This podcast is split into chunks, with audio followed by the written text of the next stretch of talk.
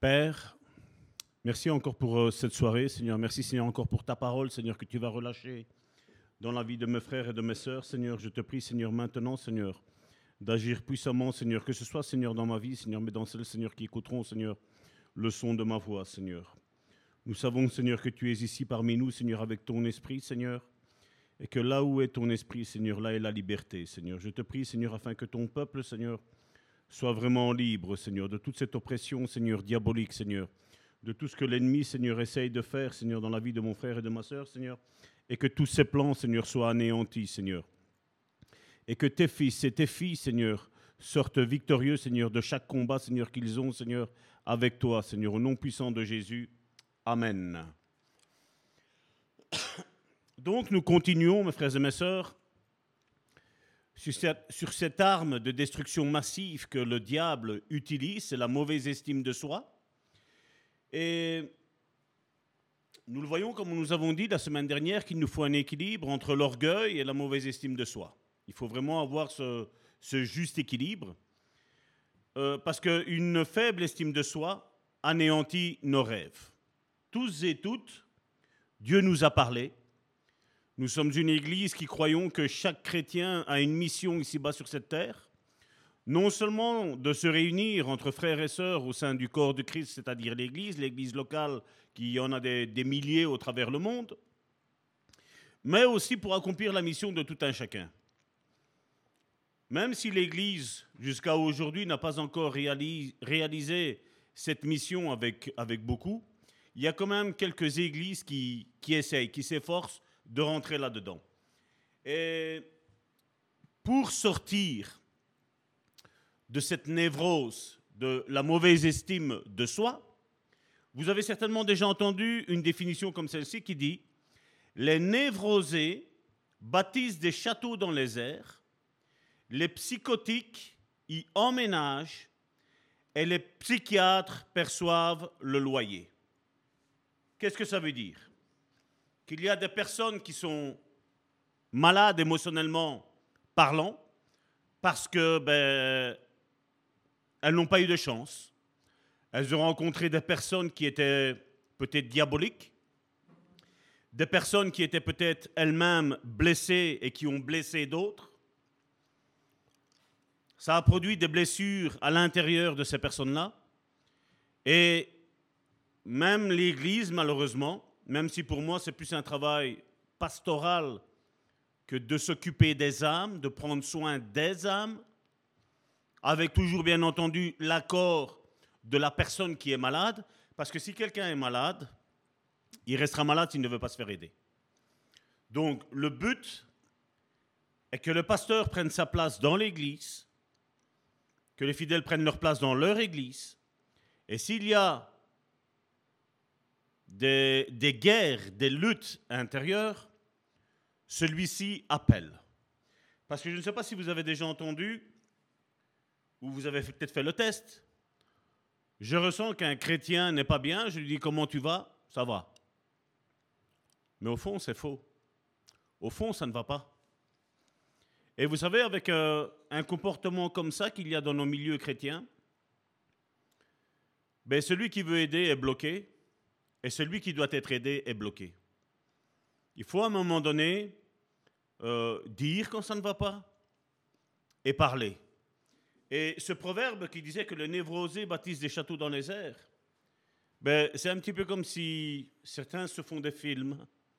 Ils ont un rêve, mais pas un rêve avec Dieu.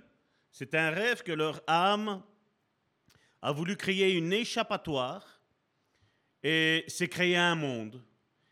Certains se sont même, euh, euh, euh, créé un- des rêves, des illusions, des promesses.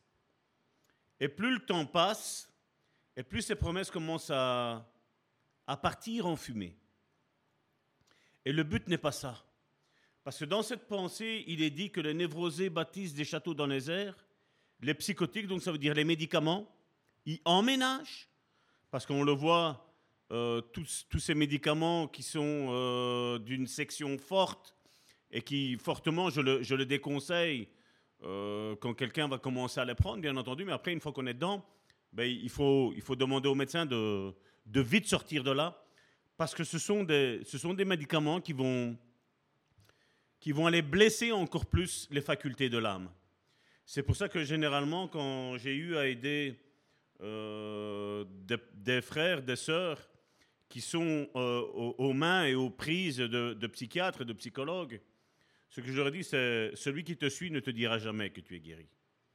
Parce que comme il est dit ici, les, psychiatres perçoivent les loyers. Ils ont leur salaire. Leur but n'est pas que tu ailles mieux, leur but est que tu reviennes la prochaine fois et encore et encore. Et il est vrai que ce métier de psychiatre, de psychologue, est un métier où ça leur rapporte à eux.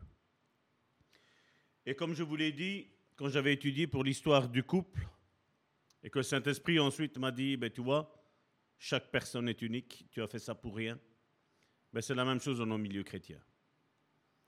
Dieu veut que nous soyons dépendants du Saint-Esprit.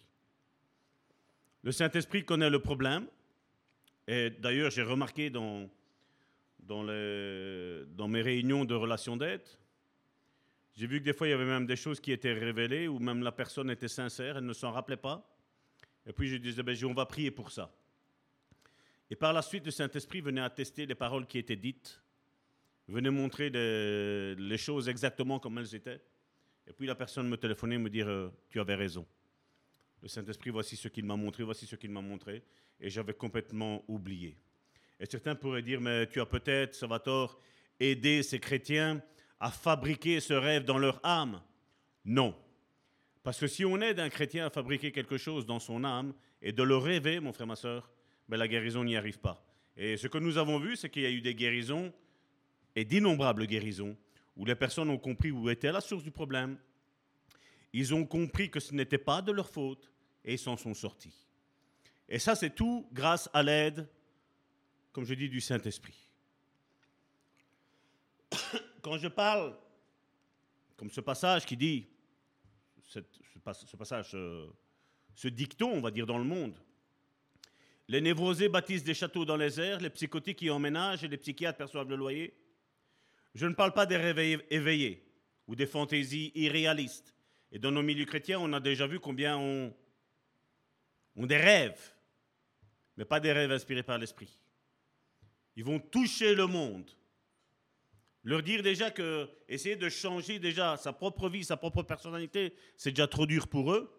Mais ils, ont cette, cette expansion, ce rêve d'expansion, sans que Dieu ait parlé, de pouvoir révolutionner le monde.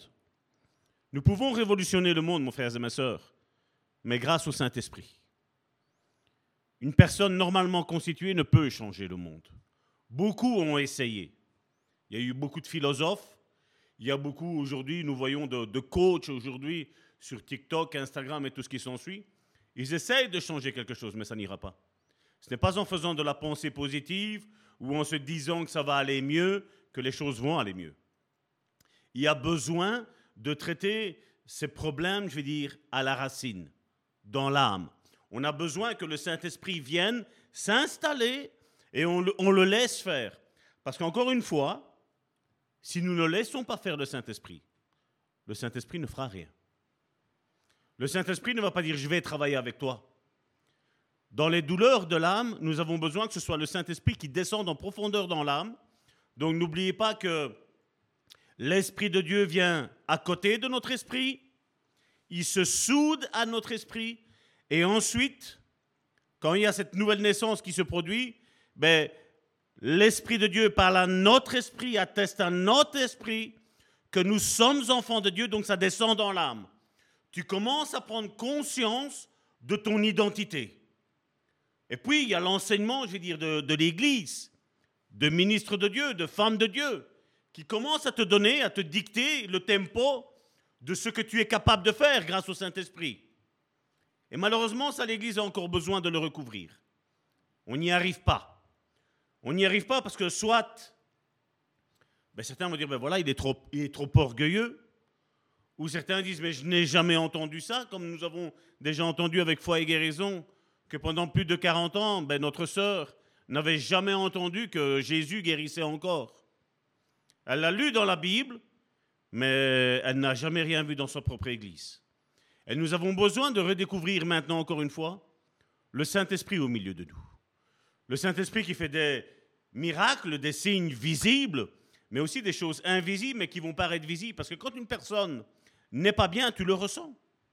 Quand tu as le discernement des esprits, et nous l'avons tous, seulement on ne le travaille pas. Mais quand tu as le discernement des esprits, tu vois si la personne va bien ou ne va pas bien. Il y a même des moments donnés avec certaines personnes, mais ben, on doit même s'écarter parce que quoi que tu vas dire, même en bien, la personne va même l'interpréter en mal. Et là, on doit faire attention. On doit faire attention parce que là, on, risque de contaminer la personne, pas en bien, mais en mal, malgré que nous ne faisons pas le mal. Mais il y a besoin de, hop, de s'écarter. Il y a besoin, pendant un temps, peut-être de prier, de jeûner, si, si ça vous plaît. Mais ce qu'il faut, c'est que le Saint-Esprit vienne dans la vie de la personne et qu'elle commence à la convaincre de laisser faire le Saint-Esprit. Et malheureusement, si aujourd'hui l'Église, pour ceux qui croient dans la relation d'aide, et que euh, on laisse faire au pasteur ben, son travail de pasteur au sein de l'Église, ou les anciens leur travail de berger au sein de l'Église, ben, malheureusement, si on ne le laisse pas faire, si on ne lui dit pas, Seigneur, voici le volant de ma vie, conduis, chamboule-moi, renverse, renverse tous mes raisonnements, c'est ce que la Bible nous dit, qu'on est là pour renverser les raisonnements et toute hauteur qui s'élève contre la vérité de Christ. Nous, nous devons parvenir à ça. Et comme je le dis, ce n'est pas en rêvant qu'on aura ça. Ne croyez pas que je ne crois pas aux rêves, je crois aux rêves, je crois aux songes, j'y crois fermement, mais pas à ce que fabrique l'âme. Ça, je n'y crois pas. Parce que généralement, combien vont se coucher bien et se réveillent mal C'est pas vrai? Ils ont fait un mauvais rêve. Et ça affecte ta vie. Tandis que quand le Saint-Esprit vient, mon frère, ma soeur, lui, c'est pas pour que tu te sentes mal, c'est pour que tu ailles mieux. C'est pour ça que quand je dis je ne réussirai jamais à comprendre, quand nous sommes baignés dans la présence de Dieu, et qu'ensuite le culte se finit, heureusement qu'ici on ne l'a jamais vu ça ainsi, mais on a vu dans certaines églises, tu as des disputes qui éclatent. Mais vous étiez dans la présence de Dieu, que, que s'est-il passé? On n'en sort pas comme ça. Et donc, cependant, je ne parle pas des rêves éveillés ou des fantaisies irréalistes. Nous ne pouvons pas vivre dans nos rêves, ni vivre de nos rêves. Mais nous pouvons vivre pour nos rêves. Et je crois que Dieu, en chacun d'entre nous, a mis des rêves de ce que Dieu veut faire avec chacun d'entre nous. Je le crois, que Dieu parle à notre cœur, au travers du Saint-Esprit, bien entendu. Et il nous dit, voilà ce que je vais faire avec toi. Et bien souvent, quand on reçoit cette révélation-là, on pense que voilà, c'est fait. Non. Nous avons besoin de guérison. Nous avons besoin de travailler dans notre vie, spirituellement, émotionnellement et charnellement, afin que ces choses s'accomplissent. Comme on le sait, quand nous étions enfants, nous allions encore à la maternelle, ben, tous et toutes, nous avions un désir. Qui voulait devenir policier, qui devait devenir pompier, qui voulait devenir infirmier. Mais après, au fur et à mesure, mon frère, ma soeur, on a vu que la vie a changé tout ça. Les rêves se sont évanouis. Et l'une des caractéristiques de la Pentecôte, telle que l'avait prophétisé Joël, et qui s'est réalisée dans le livre des Actes, fut que sous l'onction du Saint-Esprit, les jeunes auraient des visions et les vieillards des songes. Et je vais te dire que ce passage se trouve dans Actes, chapitre 2, au verset 17. Ces choses que l'Esprit montre, ça, ce sont des choses qui se réaliseront certainement, et tout à la lettre, si nous sommes obéissants, si nous n'abandonnons pas. Et voici ce qu'il est dit dans Actes, chapitre 2, au verset 17. Voici ce qui arrivera, dit Dieu. Dans les jours de la fin des temps, je répandrai de mon esprit sur tout le monde. Vos fils, vos filles prophétiseront. Vos jeunes gens par des visions, vos vieillards par des songes, recevront des révélations. Et ça, c'est ce que nous devons demander à l'Esprit de Dieu de faire dans notre vie, de nous montrer, d'avoir des visions, d'avoir des songes. Nous y croyons. Parce que ce que le Saint-Esprit va nous montrer, c'est ce qui va se réaliser dans notre vie. Beaucoup, comme je vous le disais, ont eu des rêves. Ils ont aimé, par exemple, un tel ministère et ont voulu copier ce ministère-là. Nous ne sommes pas là pour copier, mon frère, ma soeur, un frère ou une soeur. Nous sommes là pour copier le Saint-Esprit. Nous sommes là pour copier Jésus-Christ. Paul a dit, soyez mes imitateurs, comme moi-même je suis imitateur du Saint-Esprit. Et le Saint-Esprit nous aide à bâtir des rêves audacieux, à avoir des visions de ce que Dieu veut accomplir pour nous, en nous et particulièrement au travers de nous. Regardez ce qu'il est dit dans la version Louis II de Proverbes chapitre 29 au verset 18.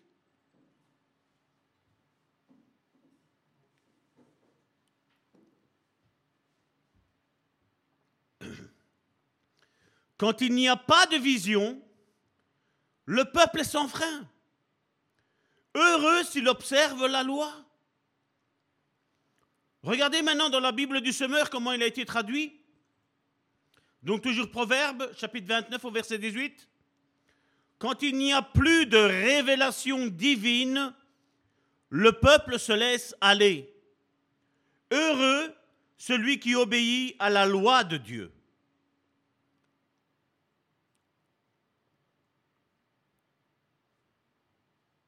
On le voit que la révélation divine était déjà même dans l'Ancien Testament.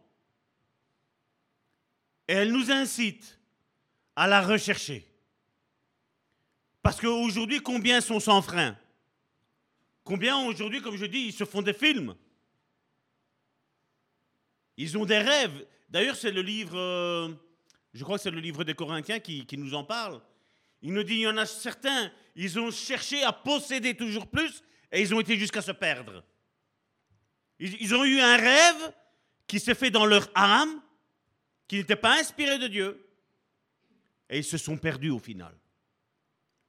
Et ça, nous devons faire attention. Parce que comme je vous l'ai déjà dit à maintes reprises, une prophétie, si elle ne reste qu'à mon niveau, elle est dangereuse. Qu'est-ce que je veux dire par là? La prophétie que Dieu me donne doit être confirmée par d'autres. Et là, je suis certain que Dieu a parlé. Là, je sais que ce n'est pas mon âme qui a fabriqué quoi que ce soit, mais que Dieu a parlé au travers de ses serviteurs, ses servantes, un frère, une sœur. Il parle de ce que je vais devenir, de ce pourquoi je dois travailler, je dois m'exercer. Parce que quand il n'y a pas de vision, le peuple est sans frein. Et on le voit aujourd'hui. Combien ouvrent des églises Combien ben, commencent à attaquer un, attaquer l'autre On se sert de la prédication pour viser l'autre là-bas, au loin. Mais ça sert à quoi, mon frère, ma soeur? Ça sert à quoi? Tu crois que l'autre va t'entendre? Ça sert à quoi?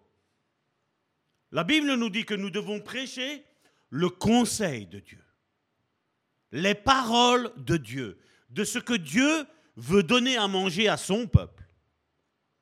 Et il faut sortir de là, mon frère, ma soeur. Et donc, comme on l'a vu, quand il n'y a pas de révélation divine, le peuple se laisse aller. Heureux celui qui obéit à la loi de Dieu. Oui, et avec une vision tronquée sur vous-même, avec une image avilissante et intériorisante, vous vous autodétruirez à coup sûr. C'est comme je vous dis de ces hommes dont la Bible parle, qui ont mis tout leur rêve, tout leur espoir sur les biens matériels. Ils ont mis tout leur rêve, tout leur espoir sur l'argent. Devenir riche, ne plus travailler. C'est un rêve que beaucoup ont, mais c'est un rêve que peu accèdent. Dieu peut le faire, je le crois. Mais Dieu doit, doit parler à ton cœur premièrement mais ensuite il va venir confirmer par d'autres. Et si ça n'a pas été confirmé, mon frère, ma soeur, ce rêve-là, mets-le de côté et n'appuie pas ta sagesse là-dessus. Tu mets du côté jusqu'à quand quelqu'un vienne et te dit voilà ce que j'ai pour toi. Voilà ce que Dieu te dit. La plus grande illustration de ce principe se trouve dans l'Ancien Testament, dans le livre des Nombres, au chapitre 13 et au chapitre 14. Dieu avait une vision pour son peuple, un rêve audacieux et merveilleux. Il mit dans leur esprit et leur cœur l'image d'un pays promis, découlant de lait et de miel, un pays qu'ils posséderaient. Dieu les amena aux abords de la terre promise, les mit face au plan audacieux que Dieu avait tracé pour eux. Moïse reçut ses ordres du Seigneur et envoya un escadron militaire de reconnaissance dans le pays pour y jeter un coup d'œil. Il délégua le meilleur homme de chaque tribu. Il en choisit douze. Et il s'attendait à ce que les réalités de Canaan confirment les rêves et les promesses de Dieu. Dans un certain sens, elles le firent car tous les soldats s'accordèrent. Ils sont tous venus, et on va le voir, ils ont dit, c'est un pays fantastique. Regardez les fruits. Nous n'avons jamais vu des raisins, des raisins, excusez-moi, et des grenades comme ceux-là. Et le miel, c'est le plus doux que nous ayons jamais goûté. Il y avait une réalité là. Dieu leur a fait voir que ce qu'il avait fait naître dans leur esprit, qu'il avait injecté dans leur âme et dans leur corps allait se réaliser.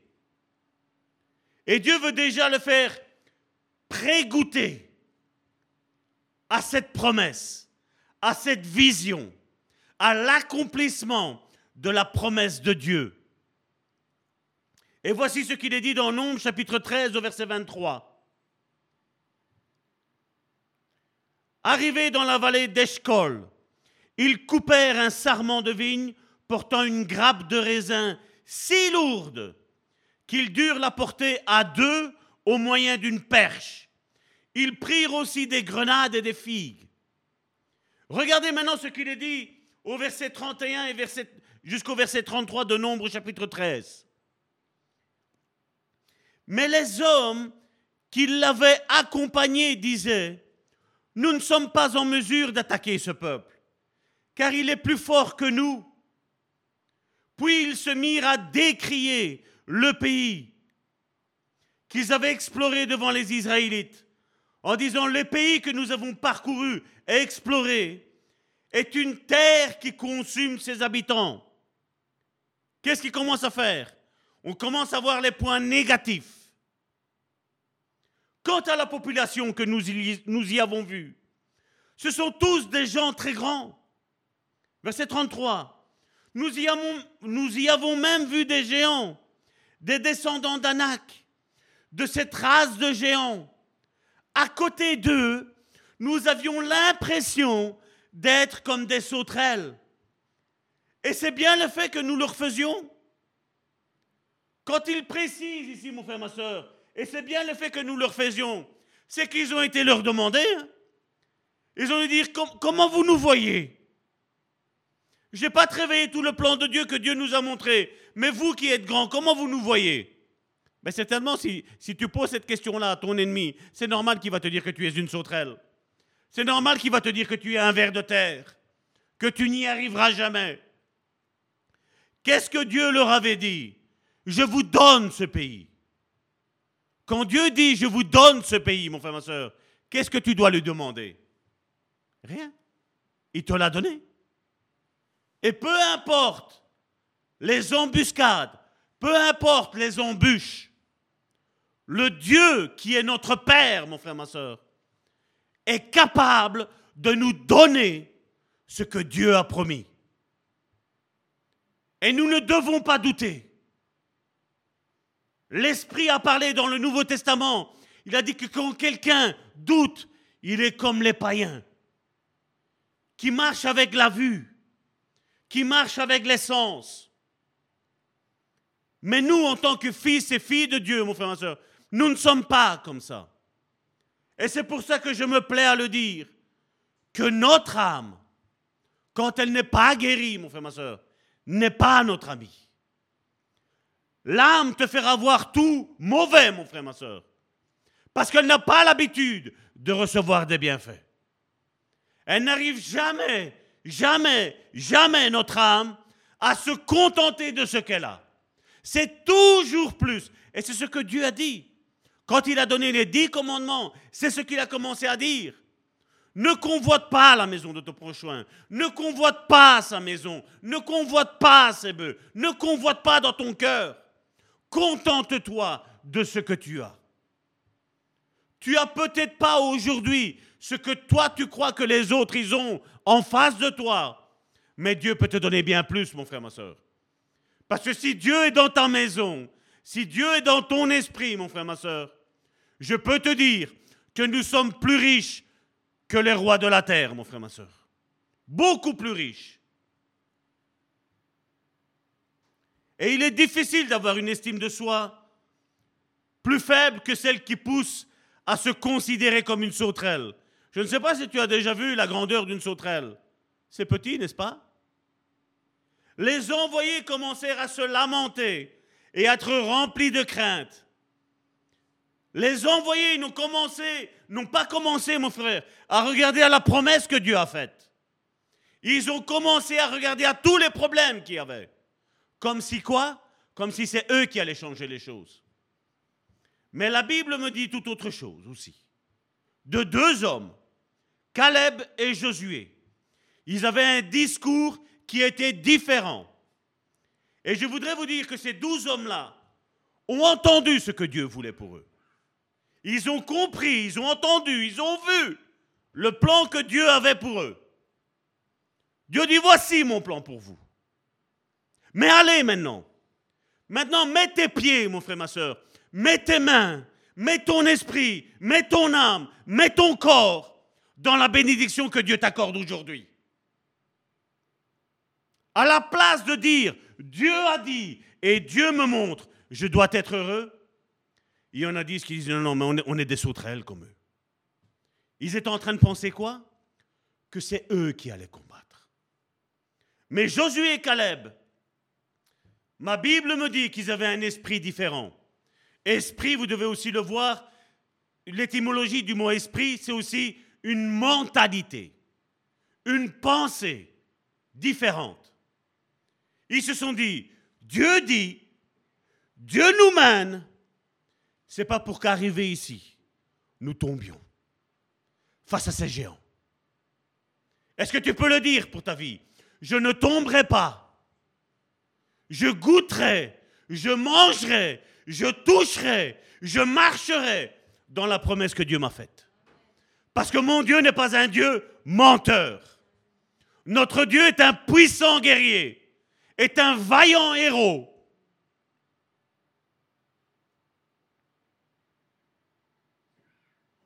Les envoyés commencèrent à se lamenter, à être remplis de crainte. Et seuls Caleb et Josué tenaient un discours différent. Bien entendu, ils reconnaissaient tous les faits. Quand ils ont parlé qu'il y avait des gens qui étaient grands, ils n'ont pas dit que c'était faux. Quand ils ont dit qu'ils paraissaient petits, ils n'ont pas dit que c'était faux. Mais Josué et Caleb ont refusé de se voir comme une sauterelle. Ils ont refusé de dire, si Dieu est avec nous, je suis comme un ver de terre. Non, mon frère, ma soeur. Parce que si Dieu est avec nous, mon frère, ma soeur, qui sera contre nous? Qui? Qui? C'est la question qu'il faut se poser. Ils ont entendu les douze ce que Dieu avait dit, et ils ont vu les douze ce qu'il y avait dans cette terre promise. Une terre merveilleuse, remplie d'abondance, remplie de bénédictions. Mais voici ce qu'il est dit dans Nombre, chapitre 14, verset 24.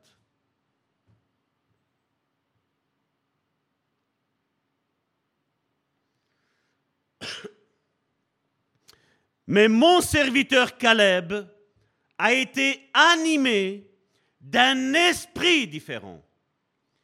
Il m'a obéi sans hésitation jusqu'au bout. Jusqu'au bout. Les géants qui avaient là n'ont pas interrompu les paroles que Dieu avait dites. Ils se remémoraient, ils relisaient constamment ce que Dieu leur avait dit, ce que Dieu leur avait donné.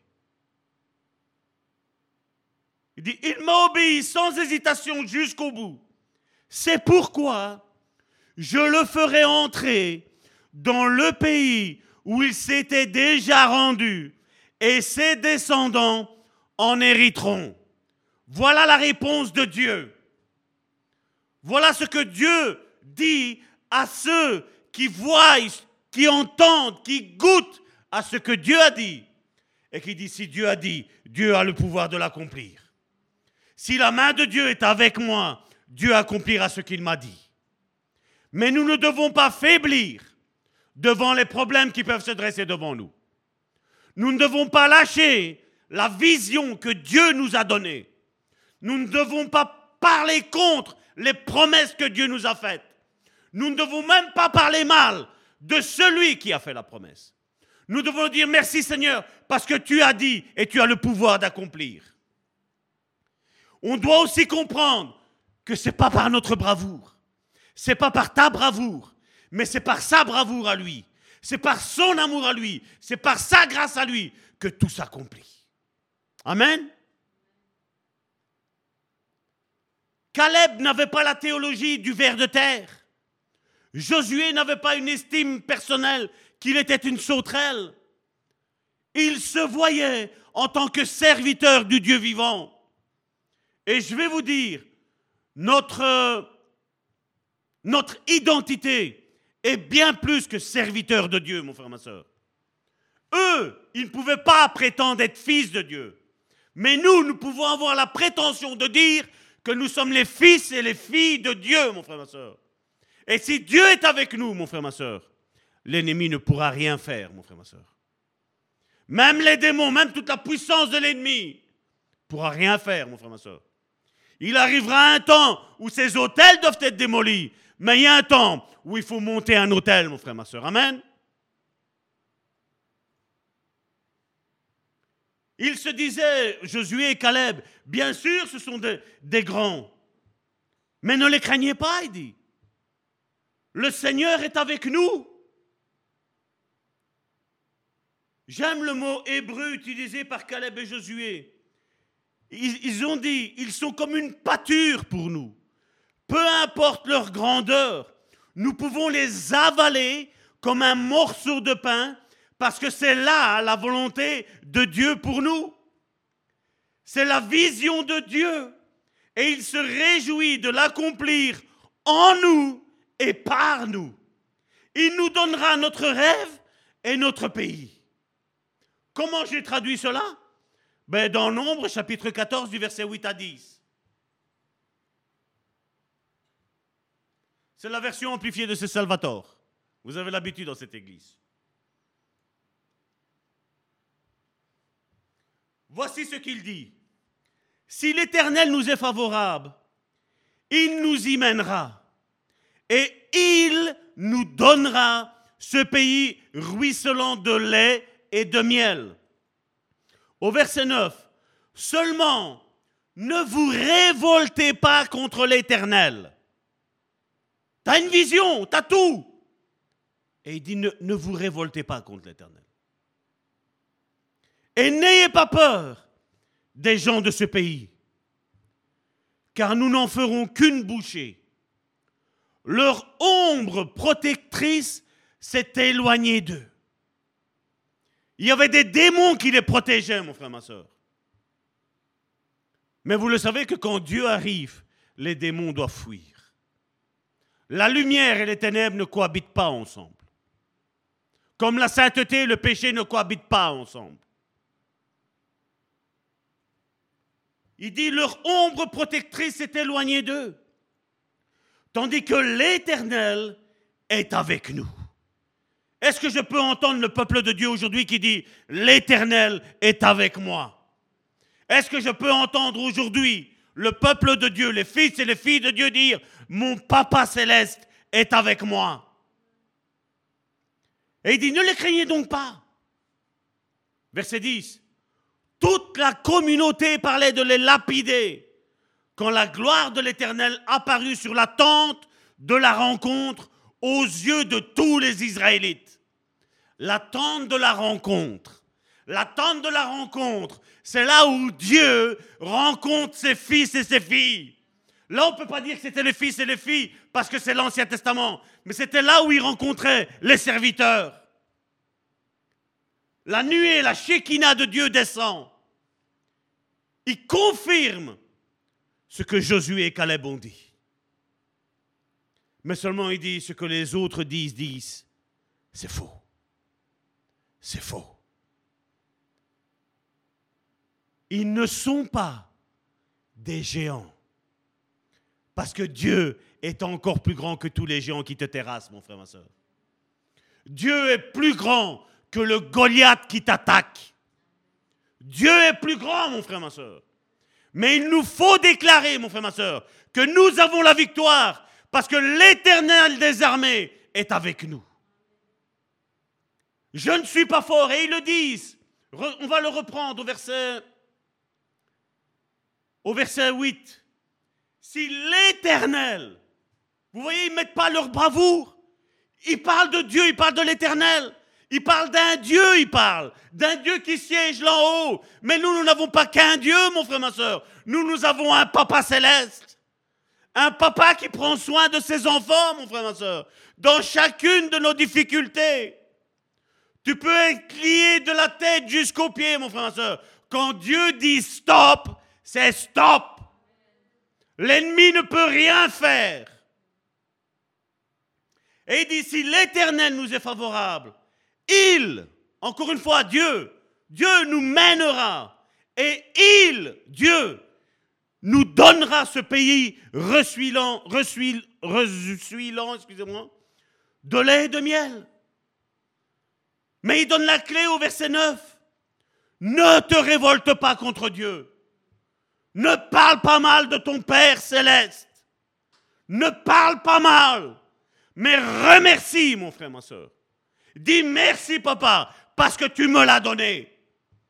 Parce que Dieu ne vient pas pour brasser du vent, mon frère, ma soeur. Quand Dieu se déplace et il nous montre la vision qu'il a pour chacun d'entre nous, mon frère, ma soeur, tous les anges s'inclinent face à Dieu, mais ils s'inclinent devant toi aussi, mon frère, ma soeur pour que tu passes. Il te prépare le chemin. Et ça, on l'a oublié, peuple de Dieu. On l'a oublié. Le grand rêve de Dieu, l'objectif poursuivi en les sauvant et en les délivrant de l'esclavage en Égypte, fut détourné et ajourné pour 40 années misérables dans le désert. Il ne fallait que sept jours pour rentrer en Canaan. Mais leur rébellion, mon frère, ma soeur, les a fait traîner 40 ans. Et le pire, c'est que les parents n'y sont même pas rentrés. Ils avaient un rêve, ils avaient la parole de l'Éternel, mais ils n'ont pas cru à la parole de l'Éternel. Ils ont douté de ce que Dieu leur disait. Et Dieu dit, si vous ne me croyez pas moi, qui suis, l'alpha et l'oméga, mon frère, ma soeur, le premier et le dernier, ben alors vous n'y goûterez pas. Qui est-ce qui a perdu, mon frère, ma soeur? Vous croyez que c'est Dieu qui a perdu? Non. Parce que les enfants ont quand même rentré dans la terre promise. Mais les parents ont dit, ont raconté pendant 40 ans, voilà ce que Dieu va faire. Dieu va le faire, Dieu va le faire, Dieu va le faire. Et Dieu ne l'a jamais fait. Dieu ne l'a jamais fait. Parce qu'ils se sont révoltés. Parce qu'ils ne se sont pas identifiés avec la promesse, la vision, le rêve que Dieu leur avait donné. Et nous, aujourd'hui, sous un semblant d'humilité, nous pensons que nous pouvons dire non, si Dieu le veut. Dieu le veut, mon frère, ma soeur. Dieu veut faire rentrer ses enfants dans la terre promise encore aujourd'hui, mon frère, ma soeur. Dieu veut raviver les rêves, les visions, les songes, les paroles de prophétie que Dieu a données dans ta vie, qu'est-ce que tu vas dire, mon frère, ma soeur? Est-ce qu'il y a quelqu'un qui veut se rebeller ici? Moi, j'ai pas envie. Nous le savions peut-être pas parce que nous, nous ne rappelions pas de ce qu'il était dit ici. Mais au vu de ça, nous n'avons pas le droit, mon frère, ma soeur, de nous révolter contre Dieu. Nous n'avons pas le droit.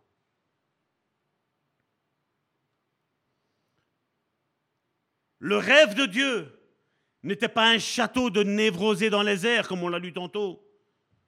C'était une terre promise qui était bien réelle. Ce n'était pas quelque chose de faux. Ils y ont marché. Douze hommes y ont marché dans la bénédiction de Dieu. Et ils l'ont salué de loin. Même Moïse a dû malheureusement la saluer de loin, le serviteur de l'Éternel, le oin de Dieu, le chef, le conducteur de Dieu. Même lui n'a pas pu y rentrer à cause du peuple de Dieu. Et nous devons faire attention, mon frère, ma soeur. Des fruits et du miel, une terre et des villes, tout ce que Dieu voulait leur donner, tout était à leur portée.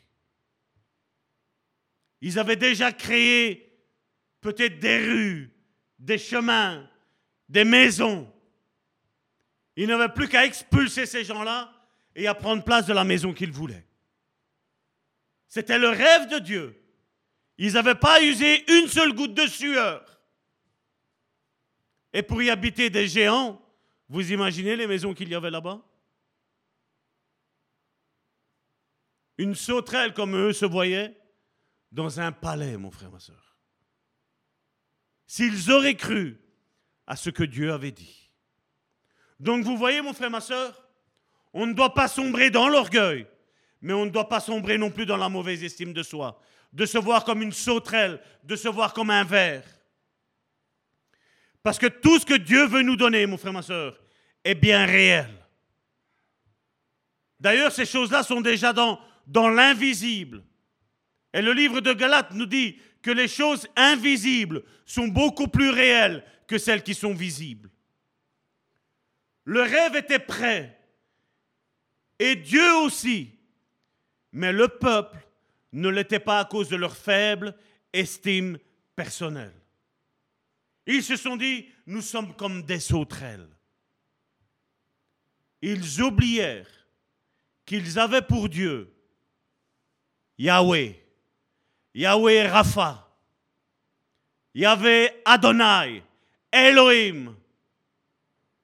Ils ont oublié. Yahweh Jireh, l'Éternel qui pourvoit. Ils avaient oublié. Ils se voyaient insignifiants. Et nous ne devons pas nous voir, mon frère, ma soeur, insignifiants quand le roi des rois et le seigneur des seigneurs habitent dans notre vie. Combien nous avons encore besoin d'entendre ce message aujourd'hui, n'est-ce pas? Nous enveloppons nos craintes dans une autodépréciation sanctifiée mais morbide. Non, moi je, veux juste les choses humbles. Si Dieu décide quelque chose de grand pour ta vie, mon frère, ma soeur, prends-le. Et si quelque chose te montre quelque chose de humble, prends-le.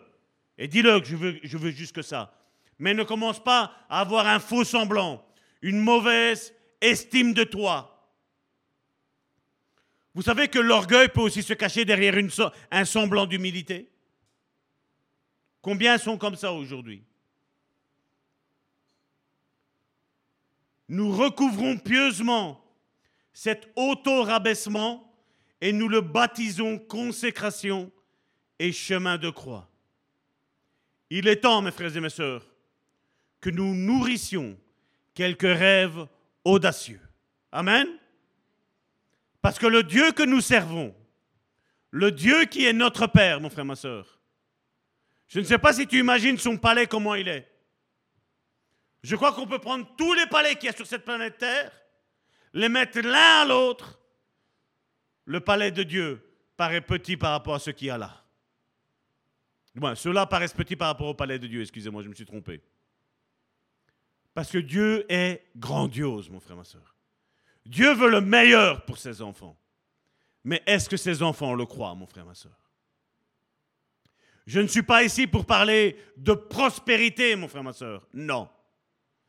Parce que vous savez, quand une église est prospère, c'est toute l'église qui est prospère. C'est tout le monde qui est prospère. Abraham, Moïse étaient prospères, mais c'était tout le peuple qui était avec Abraham et avec Moïse qui était prospère, mon frère, ma soeur. Personne n'est mort de faim. Quand la manne est descendue, elle n'est pas descendue que pour le serviteur de Dieu, elle est descendue pour tous ceux qui avaient accompli et qui suivaient la vision de l'homme de Dieu. Tout le monde était béni. Tout le monde avait de quoi manger. Tout le monde avait de quoi boire. Tout le monde avait de quoi se vêtir.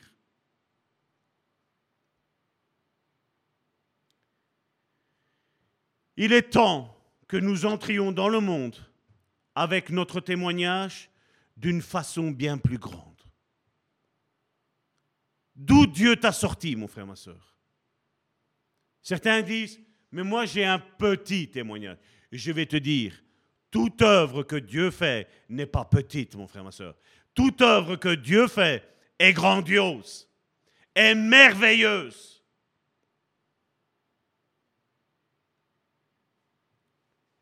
Par quoi sommes-nous retenus? La peur d'être critiqués La peur de prendre un risque?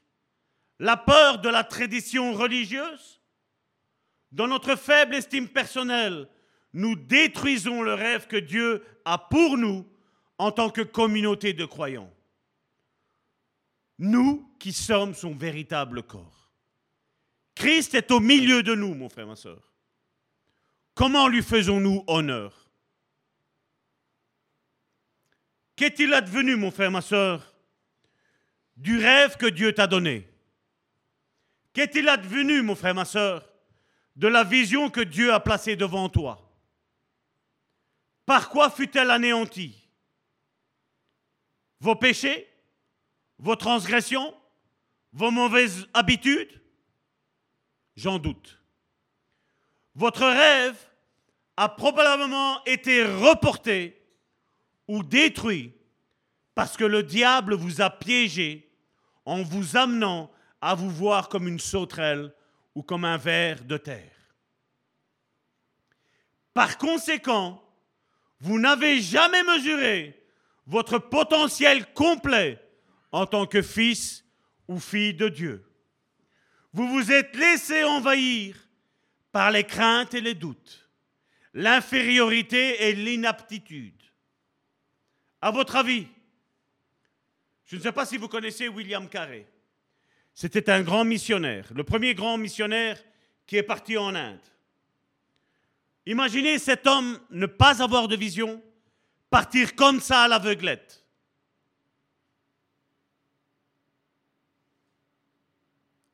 Vous croyez qu'avec toutes les attaques qu'il a subies en Inde, par les hindouistes, vous croyez qu'il, s'il n'aurait pas eu une vision de Dieu auparavant, vous croyez qu'il n'aurait pas abandonné?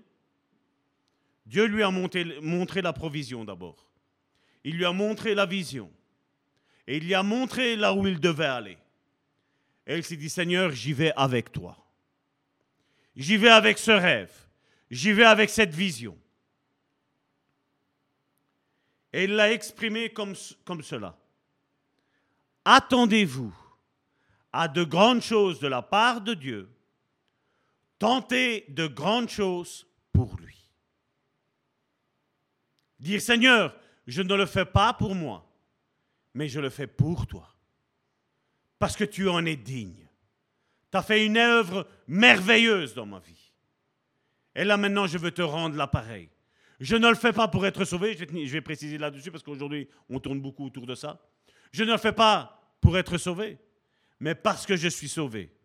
Je veux avoir des rêves audacieux. Je veux avoir des visions audacieuses. Seigneur, au travers du Saint-Esprit, donne-moi une vision. Donne-moi un songe. Donne-moi de quelque chose que tu vas faire au travers de moi, au travers de mon Église, au travers des frères et des sœurs qui sont avec moi, autour de moi et avec moi. Donne-nous un rêve, donne-nous une vision, donne-nous un but du pourquoi nous existons. Le manque de foi en Dieu est souvent alimenté en sous-estimant ce qu'il peut faire au travers de nous. Nous le disons dans l'Église. Dieu peut tout. Mais après, quand une difficulté arrive devant nous, quelle est notre attitude? Les pleurs? Le doute? Dieu m'a oublié? Dieu ne m'aime pas Et si c'est Satan qui fait ça C'est pas vrai? Ça vous est jamais arrivé? Le diable est incapable de faire des signes, des miracles et des prodiges. Les signes, les miracles qu'il fait, mon frère, ma soeur, sont mensongers. Ils disparaissent, mon frère, ma soeur. Guérison plus guérison. Miracle plus miracle.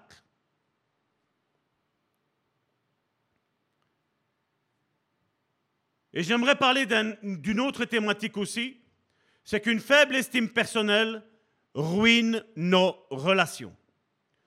Pensez à votre relation avec Dieu lui-même. Il est assez naturel qu'en vous considérant inférieur et sans valeur, vous pensiez que Dieu ne doit pas vraiment vous aimer ou se soucier de vous. De telles pensées suscitent souvent des questions ou des ressentiments qui commencent à miner notre relation avec Dieu. Après tout, n'est-ce pas un peu de sa faute si vous êtes ou si nous sommes tels que nous sommes? Il nous a fait ainsi, c'est pas vrai? C'est ce qu'on dit. Dieu m'a fait comme ça. Il aurait pu et aurait probablement dû s'y prendre différemment avec moi. Mais il ne l'a pas fait. Cela signifie donc probablement que bien qu'il se soucie des autres et qu'il les bénit, ben, de moi, il ne se soucie pas beaucoup apparemment. Eux sont très bien et nous pas. C'est pas notre Bible qui nous dit que Dieu ne fait pas d'acceptation de personne. Est-ce que nous y croyons encore, mon frère, ma soeur Combien s'estiment délaissés, se sentent délaissés par Dieu, pas aimés par Dieu, pas acceptés par Dieu. Ah, Dieu peut sauver eux, mais moi, difficilement. Mon péché est trop grand. Vous croyez en un Dieu comme ça, mon frère, ma soeur Moi, je n'y crois pas. On a vu des témoignages bouleversants de personnes qui ne méritaient pas d'être sauvées, mais Dieu les a quand même sauvées. Ça, c'est l'amour de Dieu. Ça, c'est la grâce de Dieu. Personne ne doit sortir aujourd'hui de ce lieu en, se disant que Dieu ne m'aime pas. Or, dès que vous commencez à critiquer le plan, vous n'êtes plus très loin d'en vouloir à l'architecte. Un petit peu comme le peuple d'Israël que nous avons lu ici. Moïse dit les paroles que Dieu avait dit. Josué et Caleb disent on va gagner on va les manger. Mais ils ont dit, on va les détruire, d'autres. C'est trop à notre portée.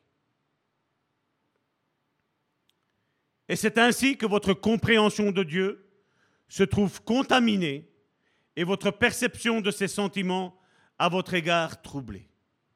Est-ce qu'il y a quelqu'un qui peut dire que Dieu l'aime? Est-ce qu'il y a quelqu'un qui peut dire je suis accepté par Dieu?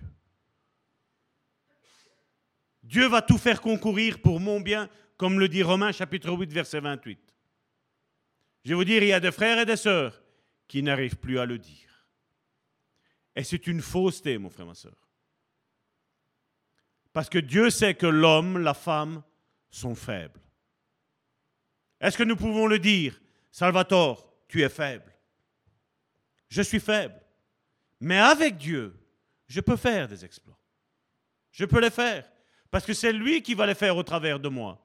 Dieu a besoin d'une enveloppe et dire, voilà Seigneur, je suis là.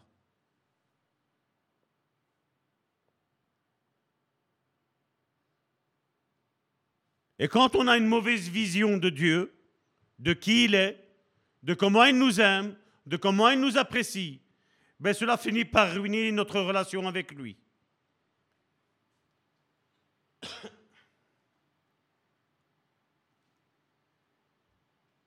Une faible estime personnelle ruine également vos relations avec autrui.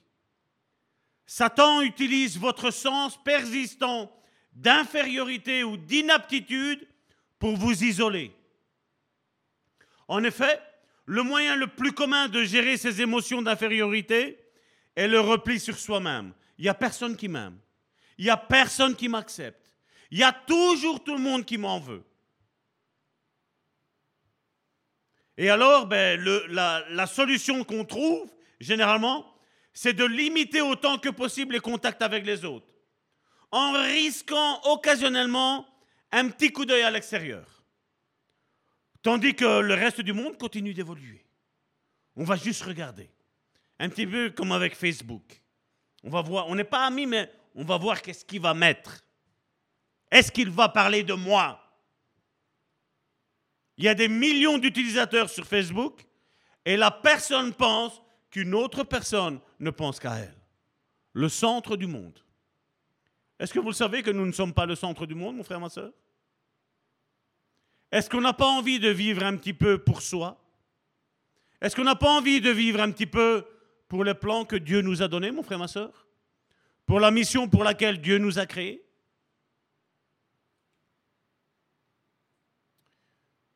Jésus-Christ nous aidera d'aimer notre prochain comme nous-mêmes. Cela implique qu'il est fondamental pour l'éthique chrétienne et les relations personnelles qu'un chrétien possède une image équilibrée de lui-même. Ne pas s'écraser, mais ne pas s'élever. Il doit y avoir ce juste équilibre. Vous n'êtes capable de donner que si l'opinion que vous avez de vous-même est juste et saine. Comme je dis, que ce soit dans le mauvais sens, dans la mauvaise estime de soi, mais aussi quand on est orgueilleux, mon frère, ma soeur. On ne sait pas, on ne sait pas partager qui nous sommes réellement. Lorsque vous vous rabaissez, vous devenez exagérément autocentré. Vous vous repliez sur vous et vous n'êtes plus en mesure de donner aux autres. Avec quelle personne est-il plus difficile de vivre harmonieusement? Ben, Je vais vous le dire. Celle qui ne s'aime pas parce qu'elles ne s'apprécient pas. Elles n'ont guère de considération pour leur prochain aussi. Et il est difficile de s'entendre avec elles. Et c'est pour ça que je vous ai dit, à un moment donné, à certaines relations, il faut, il faut le tenir loin parce qu'il y a un danger pour nous. Et la Bible, le livre de Proverbes nous dit, garde ton cœur plus que toute autre chose. Parce que c'est de lui que viennent et proviennent les sources de la vie. Et nous devons faire attention. Vous avez jamais été en contact avec des personnes qui vous exaspèrent? Soit qui s'élèvent de trop, ou soit qui s'écrasent de trop. Il n'y a pas un juste milieu. Une faible estime personnelle est le plus grand destructeur des relations que je connaisse. Victime d'une faible estime de vous-même, vous demandez à un autre être humain d'accomplir pour vous ce que personne ne peut faire. Vous amenez à vous sentir adéquat et capable, alors que vous êtes déjà convaincu que vous êtes inadéquat et incapable. L'attente est bien trop lourde pour un conjoint, une conjointe, des enfants, des amis ou une église. Vous devenez alors trop soupçonneux et hostile, soit servile ou soit pot de colle. Dieu souhaite votre épanouissement avec votre propre beauté individuelle, qui contribue ainsi à rendre son jardin coloré et admirable. Vous savez que chacun d'entre nous, mon frère, ma soeur, dans l'Église, nous sommes comme une fleur qui est plantée. Il y a toutes les couleurs, mon frère, ma soeur, toutes les beautés. Tu as déjà vu quand quelqu'un te montre son jardin? Toi, il y a peut-être une fleur que tu n'aimes pas. Mais celui qui l'a plantée, celui qui l'a chuchoté, celui qui l'a, il l'a soigné, celui qui, a mis de l'engrais, qui a fait en sorte qu'il n'y ait plus une mauvaise herbe qui est à côté, même si la fleur est moche pour toi, pour lui elle est belle parce que lui il en a pris soin. N'est-ce pas? Et c'est ce que Dieu fait avec chacun d'entre nous, mon frère, ma soeur. Nous sommes des fleurs dans son jardin, dans son église. Et Dieu prend soin de chacun d'entre nous. Un autre point que j'aimerais approcher aujourd'hui, c'est qu'une faible estime personnelle sabote votre service chrétien. Service veut dire ministère, parce que ministère veut dire service. C'est un service qu'on rend aux autres. Et ce n'est pas la domination, le ministère. C'est un service. Je me donne pour l'Église en tant que ministre. Quel est le plus grand obstacle empêchant les membres du ou d'une même communauté de fonctionner ensemble? Quelle est la première chose que les gens répondent lorsqu'on leur demande de servir comme faisant partie de l'entité du corps de Christ Un exemple, enseigner la Bible aux enfants. Et certains disent, ben, je vais faire ça parce que je suis incapable de le faire. Et même si ce sont des petits-enfants qui sont là, la personne qui se sent incapable, elle tremble. Elle pense que les petits vont juger avec le cerveau qu'elle a de peut-être 30, 40, 50, 60 ans. Elle pense qu'elle va être jugée. Je ne sais pas parler. Qu'est-ce qu'il peut y avoir aussi? C'est le fait de venir ici, de donner son propre témoignage de comment le Seigneur t'a sauvé. J'arrive pas. J'ai peur. Tu ne dois pas avoir peur, mon frère, ma soeur. Parce que celui qui vit en toi est plus grand que celui qui vit dans le monde. Dieu a mis en nous, en chacun d'entre nous, des paroles pour consoler son frère, pour réconforter son frère, pour encourager son frère, pour relever son frère pour redresser son frère et sa sœur. La même chose quand on demande de chanter dans une chorale. La première fois qu'on est venu me demander de chanter dans une chorale, j'ai dit moi, mais je chante comme une casserole. C'est pas grave, on t'entend pas, il y a, y a la masse. Et c'est vrai que c'était bien, mais il a fallu que je chante tout doucement. Parce que déjà, le rythme, je n'ai pas le rythme dans la peau. Ma fille me le dit assez souvent. Hein, Christina Je n'ai pas le rythme dans la peau. Et puis, ma voix a été cassée avec le marché que j'ai fait. Je n'ai pas une belle voix que je chante. Je ne veux pas me rabaisser, parce que, ben oui, je vais quand même chanter.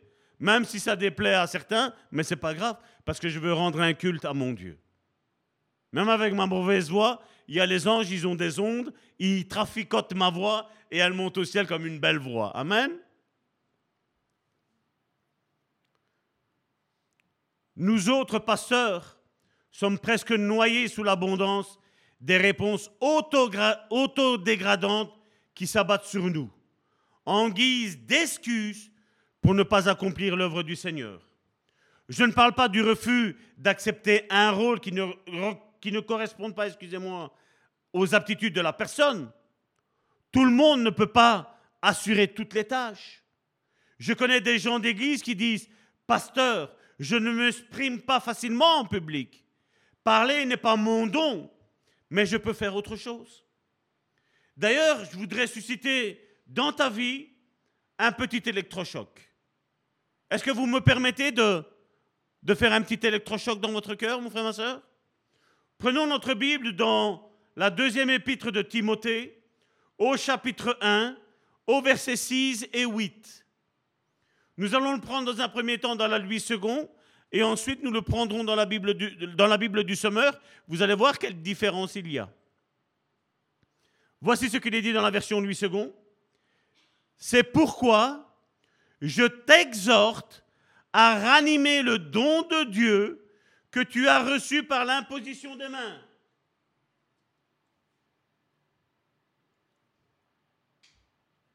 Car ce n'est pas un esprit de timidité au verset 7 que Dieu nous a donné, mais un esprit de force, d'amour et de sagesse. Au verset 8, N'aie donc pas honte du témoignage à rendre à notre Seigneur, ni de moi son prisonnier mais souffre avec moi pour l'évangile par la puissance de Dieu. Regardez maintenant comment la Bible du Semeur l'a traduit. J'ai un titre dans ma Bible du Semeur, donc dans 2 Timothée chapitre 1 du verset 6 à 8. C'est Invitation au courage et à la fidélité, et ravive la flamme. Et voici ce que Paul dit à Timothée dans la version Bible du Semeur. C'est pourquoi je te le rappelle, ravive le don que Dieu t'a fait dans sa grâce. Vous voyez déjà l'approche qu'il y a. Tout ce que nous savons faire est grâce à Dieu. C'est un don, c'est un, un don, une faveur imméritée que Dieu nous a donnée. Le don que Dieu t'a fait dans sa grâce, lorsque je t'ai imposé les mains. Dieu nous a donné un esprit qui, loin de faire de nous des lâches. Ça vous parle? Cet esprit, regardez ce qu'il dit, nous rend forts, aimants et réfléchis. Au verset 8, n'aie donc pas honte de rendre témoignage au sujet de notre Seigneur. N'aie pas non plus honte de moi qui suis ici en prison pour sa cause. Au contraire, souffre avec moi pour l'évangile selon la force que Dieu donne. Voici le langage d'un homme, mon frère, ma soeur, qui ne se dévalue pas, mais aussi le langage d'un homme qui ne s'élève pas, qui sait que ce qu'il est, il le doit grâce à Dieu. Il pouvait s'enorgueillir, mon frère, ma soeur, quand il a écrit cette lettre-là, mais il ne l'a pas fait. Mais il n'a pas voulu non plus s'écraser. Et j'aime cette parole qui dit, au verset 7, Dieu nous a donné un esprit loin de faire de nous des lâches. Des lâches. Tu as reçu quelque chose de Dieu et tu ne le témoignes pas. Tu ne le dis pas. C'est être lâche. Mais il dit, cet esprit nous rend forts, aimants et réfléchis. Chacun peut faire quelque chose et offrir son don dans une communauté chrétienne, dans l'assemblée locale. Avez-vous déjà remarqué que Dieu ne choisit pas des superstars pour accomplir son œuvre? Dieu ne va pas chercher des gens qui sont qualifiés, mais Dieu va chercher, des gens qui sont faibles et misérables, et c'est lui qui les qualifie. Afin que personne ne peut dire c'est grâce à moi. Vérifiez que Moïse, vous vous rappelez quand Dieu l'appelle, qu'est-ce qu'il a dit? Je bégaye. Marc, ben lui c'était chouchou à sa maman. Et il abandonna Paul et Barnabas. Paul avait raison en disant que peu de sages, de nobles et de puissants ont été choisis. Il semble que Dieu choisisse des gens avec des manquements et des faiblesses. Donc si tu te sens pas capable, pas qualifié, eh bien, tu es au bon endroit, mon frère, ma soeur, pour être qualifié par Dieu. Dieu leur confie un travail et il les équipe d'une grâce suffisante pour accomplir cette tâche-là à laquelle Dieu t'appelle. Cette équipe ne comporte pas beaucoup de sages, ni beaucoup de nobles, ni beaucoup de superman ou de superwoman. Aujourd'hui, on, on entend aussi. Mais voilà ce qu'il dit dans 1 Corinthiens, chapitre 1, du verset 26 à 31.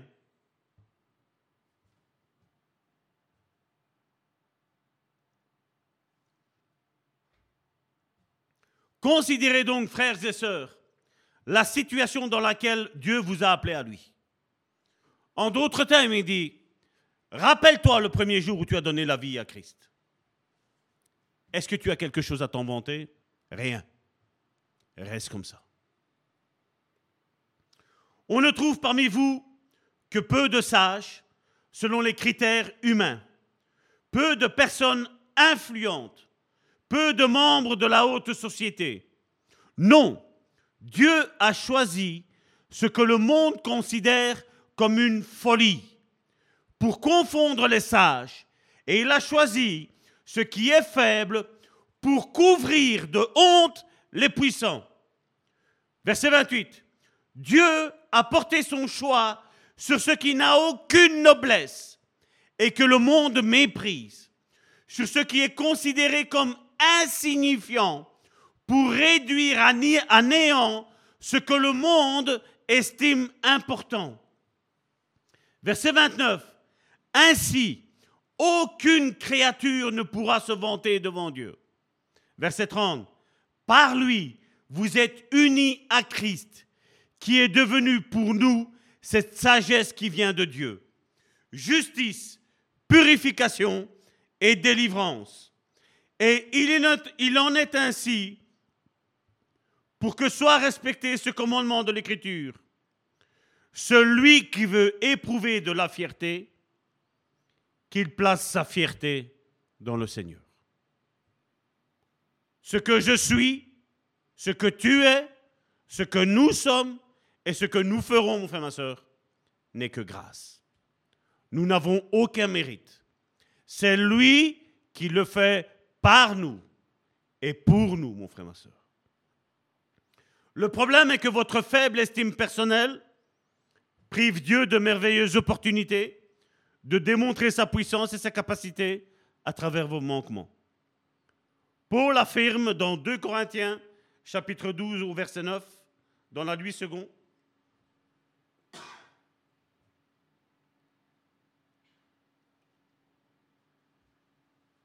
Je me glorifierai donc bien plus volontiers de mes faiblesses. Pourquoi? Parce qu'elles offrent à Dieu une occasion merveilleuse de montrer sa perfection. On va le prendre maintenant dans 2 Corinthiens chapitre 12 du verset 9 à 10 dans la Bible du Semeur, ce qui nous est dit. Mais il m'a répondu, répondu, excusez-moi, ma grâce te suffit. C'est dans la faiblesse que ma puissance se manifeste pleinement. C'est pourquoi je me vanterai plutôt de mes faiblesses afin que la puissance de Christ repose sur moi. Verset 10. Je trouve ainsi ma joie dans la faiblesse, les insultes, la détresse, les persécutions et les angoisses que j'endure pour Christ. Car c'est lorsque je suis faible que je suis réellement fort. Rien ne sabote davantage le service chrétien qu'une opinion de, soi à ce point mauvaise qu'elle ne laisse jamais la moindre brèche à Dieu pour agir. Et combien, encore une fois, quand on lit l'apôtre Paul, comment il parle, un homme qui était un ancien orgueilleux, il dit là maintenant, je veux me vanter de mes faiblesses. Je suis faible dans ça, dans ça, dans ça. Et qu'est-ce que Dieu fait? Il s'écrase selon Dieu et Dieu le relève. Il dit, tu n'as pas peur de parler. Tu n'as pas peur de dire dans quel état tu te trouves. Tu n'as pas peur de dire quelles sont tes faiblesses. Et Dieu nous relève dans nos faiblesses. C'est autre chose que les témoignages que nous entendons aujourd'hui, qui sont empreintes et qui sentent l'orgueil à plein nez. Je le savais que Dieu allait le faire. J'ai jamais douté. Je peux vous dire, mon frère, ma soeur, combien ont douté. Même on pourrait prendre Joseph quand il était dans la prison. J'imagine que le doute est arrivé. Mais j'imagine aussi que quand il était faible, le Seigneur venait et le Seigneur lui montrait une vision. Et à mon avis, il s'est dit, je ne vais plus dire mes visions. Ce n'est pas écrit, bien entendu. Il a dit, je ne vais plus dire mes visions parce que chaque fois que j'ai montré mes songes, à chaque fois, je me suis fait mal voir. J'ai eu deux songes et mes frères ont failli me tuer, me zigouiller. Ils m'ont vendu. Mais j'imagine que l'Esprit de Dieu, quand euh, il voyait Joseph qui était dans cette prison, humide, sans manger, sans boire, l'Esprit de Dieu venait et le réconfortait. Il disait, Joseph, je ne t'ai pas oublié. Tes frères t'ont oublié. Ton père pense que tu es mort. Mais moi, je sais que tu es vivant. Et moi, je sais une chose. Je vais accomplir tout ce que je t'ai montré. Parce que je suis Dieu et parce que je t'aime. Et parce que là, tu te rends compte que tu es enfermé dans une prison et c'est impossible pour toi d'y en sortir. Mais moi, je vais te faire sortir, Dieu disait.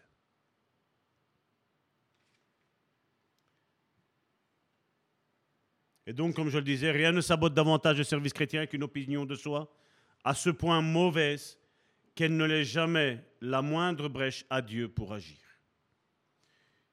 Je vais terminer avec un exemple.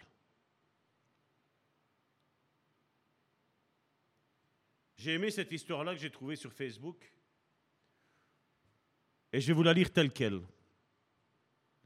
Connaissez-vous l'histoire qui se déroula un marché dans euh, un jour de marché dans un village indien?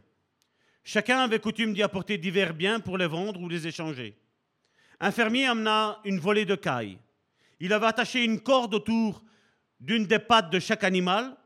L'autre extrémité, les cordes étaient reliées à un anneau autour d'un pieu central. Et les cailles avançaient tristement à la queue leu tour après tour, comme des mules autour du moulin. Personne ne semblait intéressé par l'achat d'une caille, jusqu'à ce qu'un homme, très pieux, un chrétien, passe par là.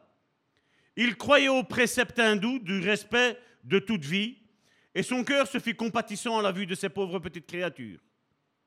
Le chrétien s'enquit du prix des cailles, des cailles, excusez-moi, puis déclara au marchand Je veux les acheter toutes. Le marchand fut ravi. Après avoir empoché son argent, il eut la surprise d'entendre par le chrétien lui dire Et maintenant, je veux que tu libères toutes les cailles. Le vendeur a dit Qu'est-ce que tu as dit, euh, Seigneur? Il dit Tu as bien entendu. Coupe la corde de leurs pattes et libère-les. Libère-les toutes. Très bien, Seigneur, si c'est ce que tu veux. Avec son couteau, le fermier coupa les cordes, retenant les pattes des cailles et les libéra. Et que se passa-t-il? Les cailles continuèrent simplement à tourner en rond, encore et encore. Finalement, il dut les forcer à se disperser. Même lorsqu'elles atterrirent à quelques mètres de distance, elles recommencèrent à défiler, libres, déliées, relâchées, et continuant pourtant à tourner en rond, comme si elles étaient encore attachées. Mon frère, ma soeur, ça ne te rappelle pas ta vie, ça? Combien nous sommes libres et combien pensent être enchaînés? Combien pensent avoir des rêves, des visions extraordinaires? Voyez rien maintenant.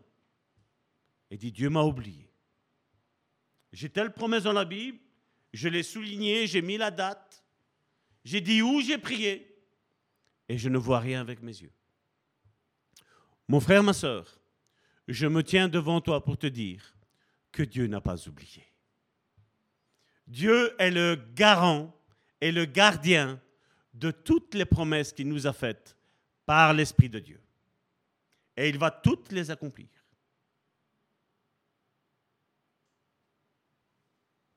Êtes-vous semblable à cette image?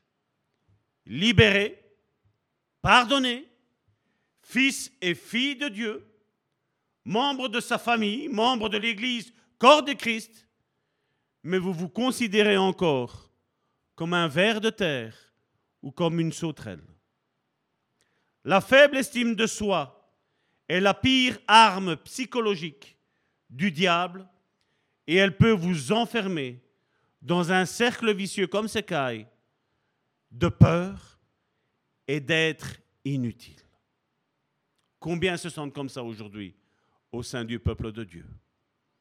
Est-ce que nous n'avons pas envie de sortir de ça, mon frère, ma soeur Je pense que les prochaines semaines, surtout les deux prochaines semaines, elles vont être capitales pour chacun d'entre nous. Parce qu'on va parler de comment guérir d'une faible estime de soi. Est-ce que ça vous intéresse? Est-ce que vous avez envie qu'on parle de ça? Parce que c'est bien beau de parler de toutes les choses qui ne vont pas, mais je pense que c'est mieux de comment s'en sortir, n'est-ce pas? Et il y a une solution à ça, mon frère, ma soeur. Sans utiliser l'arme de l'orgueil, mais sans utiliser l'arme de la destruction, mon frère, ma soeur. Mais en utilisant les armes de l'esprit, mon frère, ma soeur. C'est ce que Dieu nous a donné pour que tous et toutes nous soyons guéris émotionnellement et que nous ayons une église en bonne santé. Amen. Père, je te remercie encore pour cette journée.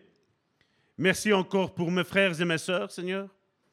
Père, je te prie pour mes frères et mes sœurs, Seigneur, qui, qui ont une mauvaise estime de soi, Seigneur. Ou je veux te prier, Seigneur, aussi, Seigneur, pour euh, mes frères et mes sœurs, Seigneur, qui peut-être sombrent de l'autre côté, Seigneur, du côté, Seigneur, de l'orgueil, Seigneur. Je te prie, Seigneur, de nous donner, Seigneur, ton équilibre, Seigneur. Nous avons besoin, Seigneur, de ton esprit, Seigneur pour venir équilibrer notre vie, Seigneur, à tous et à toutes, Seigneur. Seigneur, nous ne nous sentons pas supérieurs à qui que ce soit, Seigneur, mais nous voulons nous sentir, Seigneur, comme toi tu dis que nous sommes, Seigneur. Ni plus, ni moins, Seigneur. Seigneur, je te prie pour mes frères et mes sœurs, Seigneur. Je te prie, Seigneur, encore pour euh, ce restant de semaine, Seigneur, afin que tu parles au cœur de mon frère et de ma sœur, Seigneur, que tu le restaures, que tu le guéris, que tu le bénis, Seigneur, que tu lui fasses découvrir son identité, Seigneur, dans la prière, Seigneur. Je te prie, Seigneur, afin de bénir, Seigneur, chacun de mes frères et de mes sœurs, Seigneur. Je te prie, Seigneur, que ton esprit, Seigneur, soulage, Seigneur, leur état d'âme, Seigneur. Seigneur, qu'ils sortent, Seigneur, de la fosse, Seigneur. Et que d'autres, Seigneur, redescendent, Seigneur, de leur nuage, Seigneur. Et que nous ayons, Seigneur, les pieds, Seigneur, sur cette terre, Seigneur, comme il se doit, Seigneur. Père, nous te prions, Seigneur, afin que chacun d'entre nous, Seigneur, nous démontrions, Seigneur, ce que tu as fait avec chacun d'entre nous, Seigneur. Que chacun, Seigneur, s'estime, Seigneur, à la place que tu lui as dressée, Seigneur. Ni plus ni moins, Seigneur. Père, je te dis merci pour ce que tu vas faire dans la vie de mon frère, Seigneur. Et si quelqu'un pense que c'est trop tard pour lui, Seigneur, ta parole vient et dit que ce n'est pas trop tard, Seigneur. Tu viens guérir, restaurer, Seigneur, la vie de mon frère et de ma sœur, Seigneur. Je te prie, Seigneur, pour ses frères et ses sœurs, Seigneur, qui se sentent lacérés, Seigneur, qui se sentent inutiles, Seigneur. Mais je te prie, Seigneur, aussi, Seigneur, pour ceux qui se sentent être quelqu'un d'important, Seigneur.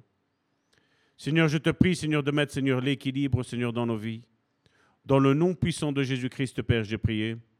Amen.